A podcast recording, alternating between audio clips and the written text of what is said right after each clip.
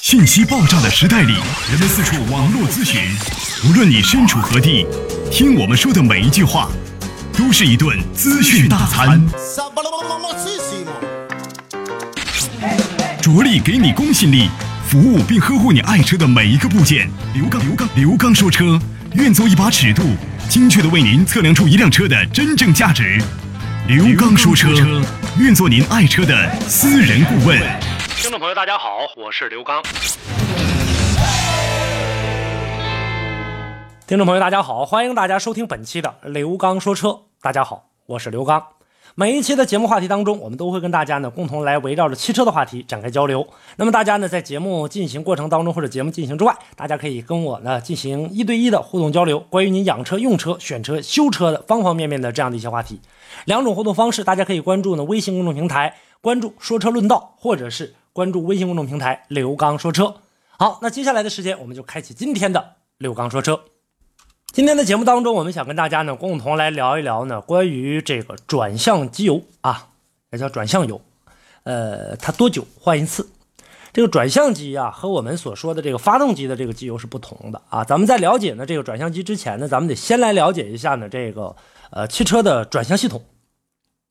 就目前来看呢，我们汽车上的大家都知道有这个在转向的过程当中说有一个呃助力泵助力系统。那这里面呢可以分为几种，第一个呢就是机械式的液压助力转向系统，第二呢就是电子液压的助力转向系统，还有一种呢就是电动的助力转向系统。这个呢曾经跟大家呢，呃我在节目当中聊过，机械式的液压转向系统呢一般是由液压泵、油管、压力流量控制阀，还有呢这个微型传动皮带，还有储油罐等等这些部件啊造呃这个做成的。呃，不论呢车是否转向，这套系统呢是都要工作的，而且呢，在大转向车速比较低的时候，这个过程当中呢，需要液压泵呢输出更大的功率来获得呢比较大的一个助力，所以说在一定程度上它是浪费资源的。那么咱们现在来看的话呢，可以回忆一下过去有一些车型啊，这种车低速转弯的时候，你会觉得方向非常沉，发动机也比较费力气，这个时候呢是这个呃液压泵的这个助力很大，也比较容易呢损害助力系统。再有呢，机械式的这种液压助力转向系统呢，是由液压泵啊、管路啊、油缸啊等等组成。为了保持一个压力呢，不论是否需要转向助力，系统呢总需要呢是处在一个工作状态，能耗比较高，这也是呢耗资源的一个原因所在。所以说，一般经济型轿车呢使用的是机械液压助力系统，相对来说比较多。再来说电子的这个呢，相对来说就比较先进一些。电子液压助力呢，主要的这个组成部件呢，像储油罐。助力的转向控制单元、电动泵、转向机、助力转向传感器，其中呢，助力转向控制单元和电动泵是一个整体结构。电子液压转向系统呢，克服了原有的这种液压转向助力系统的缺点，它采用的是液压泵不再靠发动机皮带直接驱动，而是靠一个电动泵。那它所有的工作状态呢，都是由电子控制单元根据车辆的行驶速度、转向角度的信号发出来的，然后呢来进行判断。那么在低速大转向的时候，电子控制单元呢？呃，电子液压泵以高速运转，输出比较大的功率，让驾驶员呢，咱们在打方向的过程当中啊，非常省心，也非常省力。那么汽车在高速行驶的时候呢，液压控制单元以电子液压泵以较低的速度运转，在不影响高转速打转向的同时，节省了一部分发动机功率，也是呢比较普遍的这种液压的这种转向系统。电动的啊，就我们大家呢这个经常说的 EPS。不是 ESP 啊，ESP 是车身车辆稳定系统，这是 EPS，它利用呢电动机产生的这个动力啊，协助驾驶者进行转向。EPS 构成呢不同的车结构部件也都不一样，但大部分都是像什么这个扭矩传感器呀、电子控制单元、电动机、减速机、机械转向器啊、蓄电池、电源等等。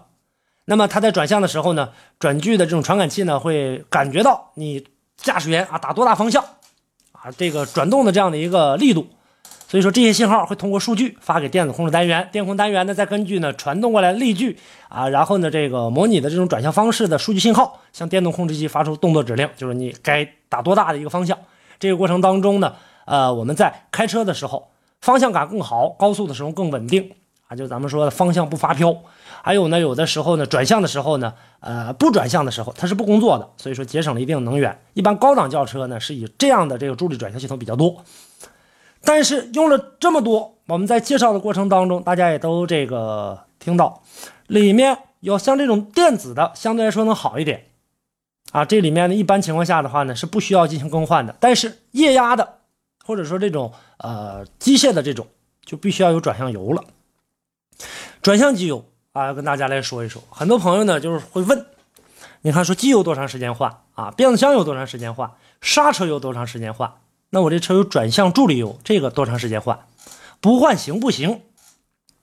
所以说现在来看的话呢，很多的这个车企啊，也都会去不断的进行参考，不断的进行这样的一个改良啊，出现呃摒摒弃掉过去这种的这种转向油的这种助力泵。但是呢，由于车辆的制造成本的不同，而且车的市场的终端售价不同，它的这个价格呢，肯定是也都是不一样，采用的这个原料也不一样。那采用的原材料不一样的话，那可能转向助力泵是其中的一项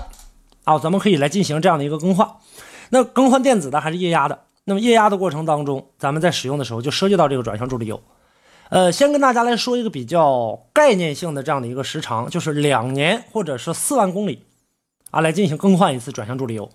转向方向油如果说过脏啊，它或者说变质，会引起非常严重的后果。所以说呢，咱们在呃更换的时候呢，一般情况下，大家呢对它的这个关注程度并不是很高。还有呢一些这个修理厂的工作人员，有用什么的来代替这个转向助力油的呢？有用刹车油的，哎，还甚至还有呢这个说有用机油的，刹车油还好说一点，还有用变速箱油的。所以说这里面呢，究竟它能哪个能进行这样的一个实用呢？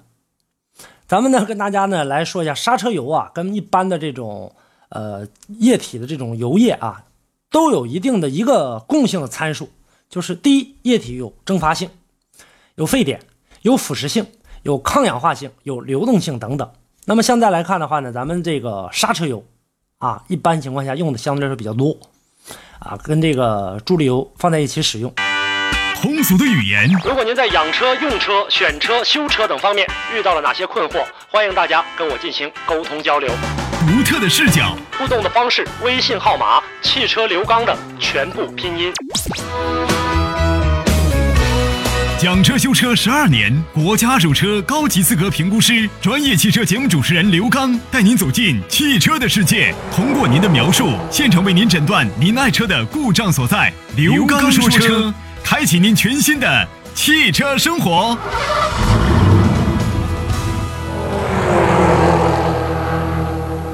液压油呢，它是借助一个在密封容器内的，就非常非常的这个没有任何的这个气体能进来，基本上它算是真空的。然后呢，用它的这个液体压力来进行传递能量和动力。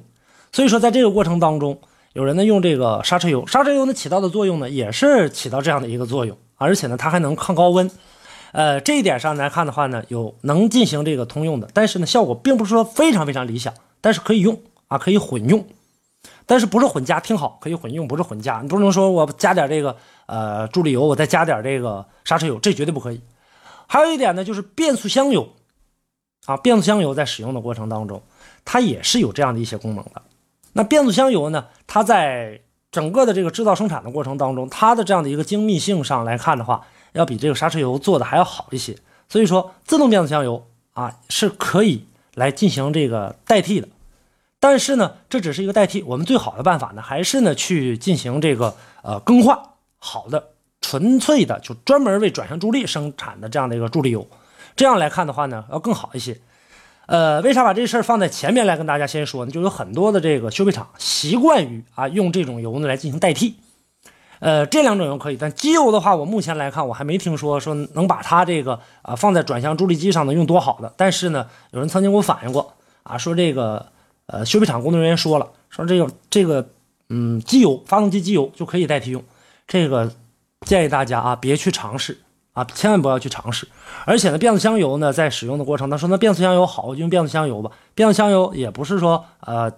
都可以放在这个转向机里的变速箱油里面有个级别，DOT 三呐、四啊等等，根据这样的指标的不同，根据你车型的不同，所以说混加来看的话，呃，不是一个特别好的一个办法。那建议大家最好呢是呃加纯粹的转向助力油。那么咱们在检查转向助力油的过程当中，是不是该更换的时候，咱们来怎么检查呢？因为这种液压动力转向系统呢，它是在高温高压下工作的，容易变质，所以说呢，油液看起来说很干净。很多修配厂的工作人员喜欢看，是吧？这干净就可以，但是干净归干净，也要定期更换。一般行驶呢，这个四万左右就应该更换了。呃，避免呢这个呃车辆因为这一点点油液导致你零部件的这样一个损坏。那么咱们在使用的过程当中，转向系统加油或者说转向系统进入空气的时候，换完油之后，我们大家看到刹车油也好，或者说这种方向机的转向油也好啊，进行这个更换之后，需要这个排气。